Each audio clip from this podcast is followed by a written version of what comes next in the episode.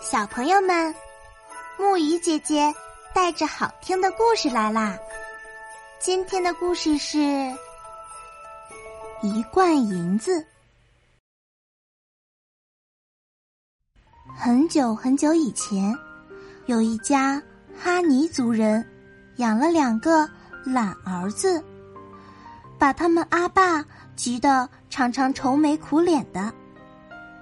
哈尼族是个勤劳勇敢的民族，人们是最恨懒人的。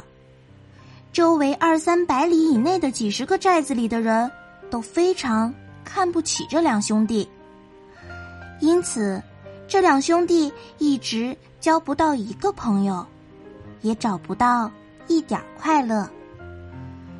他们开始感到苦恼了。他们的阿爸又一次跟他们说道：“我们哈尼族最恨抱着手吃闲饭的人，你们再不把懒习惯改掉，再不到田里去干活，人家只会更鄙视你们。如果你们愿意改，今天就扛着锄头跟我下田去吧，跟我去挖土，能挖多少是多少。”这一天，他们不好意思再闲在家里了。便很勉强的扛着锄头，跟阿爸下田去了。但他们非常舍不得出力气。阿爸一锄头锄下去，至少要挖六七寸深，而他们呢，一锄锄下去，最多也只挖了两三寸深。田锄的不深，庄稼当然也就长得不好。因此。他们的收成少得可怜。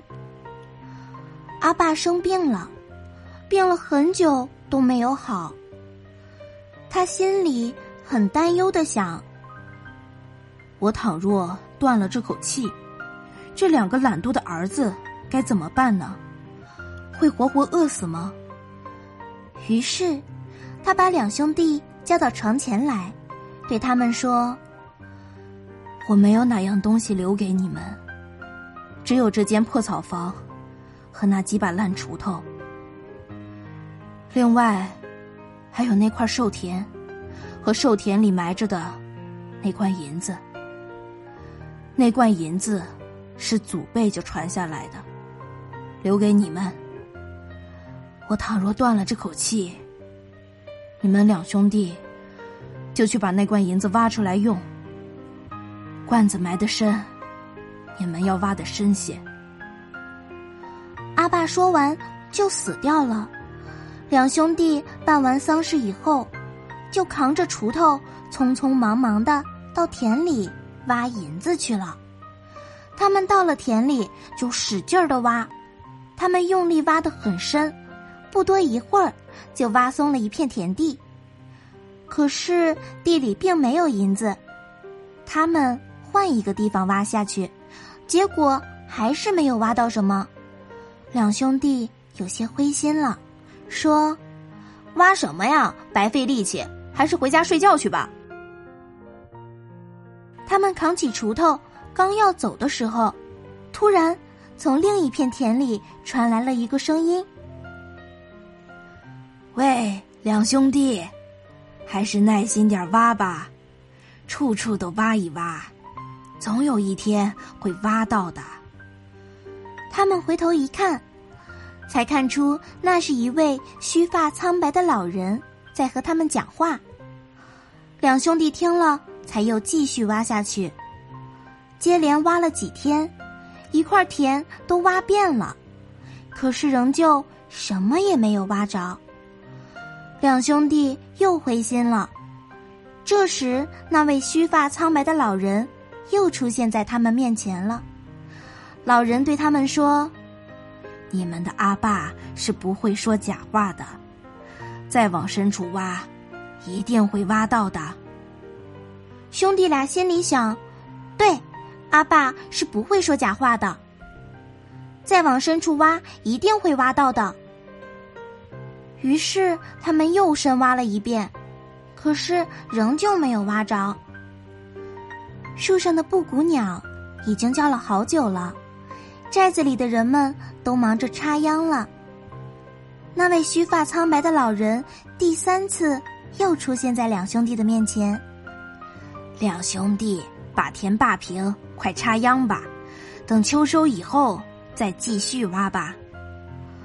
两兄弟挖不到银子，心里懊恼极了，但眼看着周围的田里都已经插上秧了，于是也只好放些水到田里，把土坝平，也把秧插了。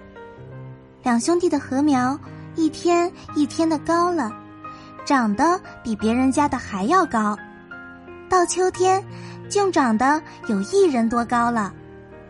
每棵稻子上长出来的谷穗，足足有平常的两倍粗、两倍长，上面的谷粒都是金黄色的、圆滚滚的。两兄弟看着自己的稻子长得这样好，高兴的从早到晚都咧着嘴在笑。寨子里的人没走到他们这田旁边，都要停住脚步，用惊奇和羡慕的眼光看了又看。而且不断的赞叹，这样大的谷穗真是少见啊！这一年，两兄弟丰收了，他们的这次丰收是他们家从来也没有过的一次丰收，也是周围二三百里以内的几十个寨子里的人自古以来所没有见过的一次丰收。金黄色的谷粒。整整堆满了两兄弟的半间茅屋。从他们能记事时起，从未见过在他们家里堆上过这么多的谷粒。这么多的谷粒，如果吃，至少要吃几年呢？如果换成布，至少要换一百匹。如果卖掉，至少要卖一罐银子。两兄弟坐在稻草上。望着心爱的谷粒，想呀想呀，越想越高兴，越想越快乐。突然，弟弟天真的说：“阿爸说的那罐银子，会不会就是这堆谷子呢？”哥哥听了弟弟的话，默默的沉思起来。这时，那位须发苍白的老人第四次又在他们面前出现了。他慈祥的微笑着说：“弟弟说的对，你们阿爸收的那罐银子，就是指这堆谷子。小伙子，前几年你们收获的谷子总是那样少，而今年你们收获的谷子却是这样多。我问你们，丰收的秘密到底是什么？以后。”你们每年都能保持丰收吗？想一想，以后回答我。两兄弟脸红红的，刚想说，我们现在就回答你。可是那老人却突然不见了。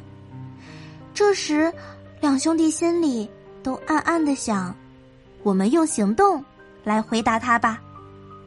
从此，两兄弟每年。都保持着丰收，周围二三百里以内的几十个寨子里的哈尼族人，也都喜欢这两兄弟了。